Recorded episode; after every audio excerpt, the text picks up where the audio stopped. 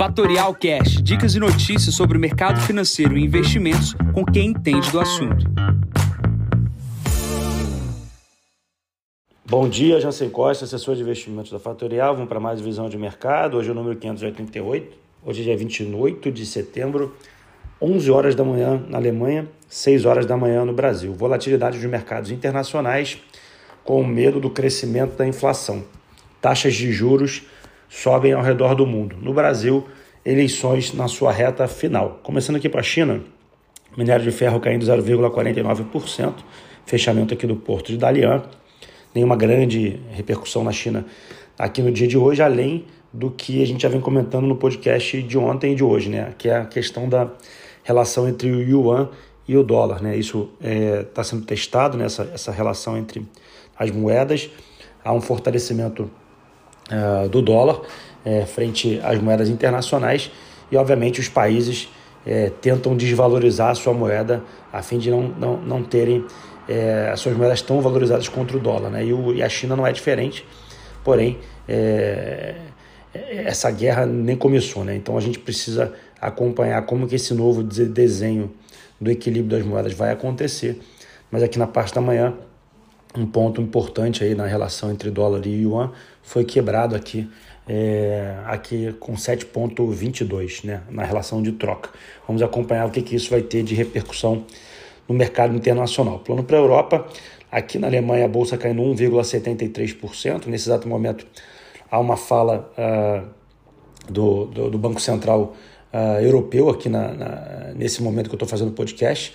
As bolsas caem, né, o sentimento é ruim aqui, né? Saiu o sentimento na Alemanha é pior do que esperado, né? Menos 42,5 versus menos 36,8. A gente também teve notícias na parte da noite do, do Nord Stream 1 e 2 que tiveram um processo de sabotagem, entre aspas, é, e, e, isso aumenta aí na pressão com relação ao fornecimento de energia para a Europa. Né? Então, é, sem o Nord Stream 1 e 2 agora possivelmente sabotados, é, piora ainda mais o sentimento e a, e, a, e a, dúvida com relação a de onde virá o gás é, para a Alemanha no inverno. Né? Outra questão importante também, que é a Gazprom, que é, que é a estatal russa, é, ela tem outros é, dutos ligando a Europa pela Ucrânia e ela tende e pretende fechar esses, esses eletro, esses dutos, eletro não, gás, gasodutos via Ucrânia é, piorando ainda mais esse sentimento. Então, a gente tem uma manhã ruim aqui na parte da Europa, tá? No início da tarde aqui na Europa, no início da manhã aí no Brasil, a gente vai ter nos Estados Unidos divulgação é, de venda de casas usadas nos Estados Unidos e ao longo do dia a gente tem fala dos presidentes é, do Fed, né? principalmente o Jerome Powell falando sobre inflação e falando sobre taxa de juros. Né? O título de 10 anos nos Estados Unidos ontem é, quase bateu a casa dos 4, 4 pontos, né, 4%, e agora aqui na parte da manhã está quase beirando já os 4% aqui na abertura, mostrando uh, que o aperto deve ser bem mais forte do que o mercado está aguardando. Então há essa dúvida, e aí o dólar vai se fortalecendo frente às moedas, essa versão ao risco vai acontecendo, isso vai implicar e vai impactar aqui no Brasil. Porém, no Brasil, a gente teve dois aspectos ontem que chamaram atenção, né? Que foi a ata do Copom, que eu comentei com vocês aqui no podcast. Antes dela sair, é, ela possivelmente mudaria ali os rumos das taxas de juros. As taxas de juros fecharam bem a, as, as vértices longos com, com, com, a, com a ata e com aquilo que foi dito uh, na reunião.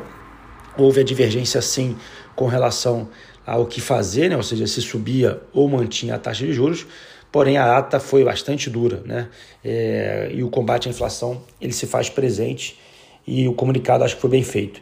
É, então a gente tem uma, uma perspectiva de redução aí das inflações implícitas para o futuro. Obviamente, vamos ver como vamos acompanhar como o exterior pode atrapalhar essa curva de juros aqui no Brasil, porque para muitos a curva de juros ela é, é sensivelmente ligada ao cenário local e, obviamente, com a versão a risco internacional. Né? A versão de risco internacional está aumentando, então isso pode piorar o nosso problema aqui no Brasil. E no lado de empresas, a gente teve ontem a AGEA, que é uma investida uh, da Itaúsa, ganhando o saneamento uh, do Ceará. É, chama atenção aí que a GEA é, é uma forte candidata a estar tá ganhando esses leilões ao longo dos, dos próximos meses, dos próximos anos. E para quem tem Itaúsa, obviamente a participação de Agea deve ir aumentando ao longo do tempo frente a Itaú neste ativo. Tá? Obviamente a Agea é, visa, primeiramente, né, ganhar os leilões, investir e ter uma concessão de longo prazo de saneamento. É um ativo que, para quem gosta de é, receita recorrente ao longo do tempo, saneamento é um bom ativo, se bem gerido, obviamente. E a gente também está aqui no, na reta final das eleições, né? A gente está vendo um, uma movimentação dos apoiadores de Lula agora é, pedindo aí a questão do voto útil, né? Ontem o Ciro veio, a, veio na mídia reclamar disso e obviamente agora a, a campanha do Lula não tem nenhum pudor em fazer mais enfaticamente. A gente está vendo os debates também no âmbito estadual acontecendo na Globo e obviamente a gente tem um debate no final da semana é, de presidente é, e vamos ver se todos vão comparecer a esse debate. É, bom, de notícias era isso. Ah, esqueci de falar aqui sobre a VEG. A VEG vai ampliar sua fábrica de uh, produção de motores. Né?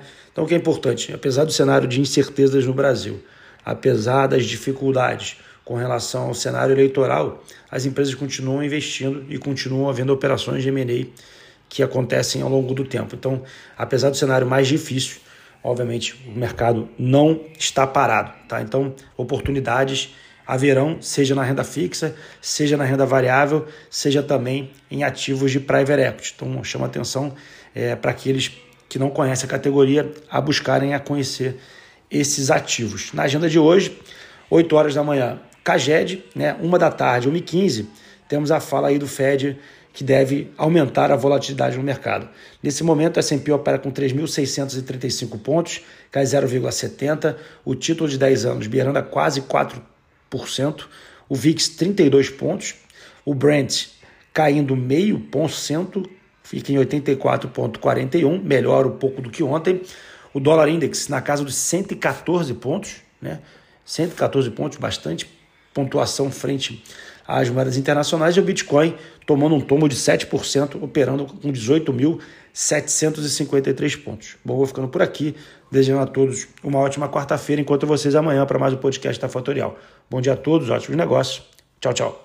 E esse foi mais um Fatorial Cash. Para mais novidades e dicas sobre o mercado financeiro e investimentos, siga a Fatorial no Instagram, @fatorialinvest.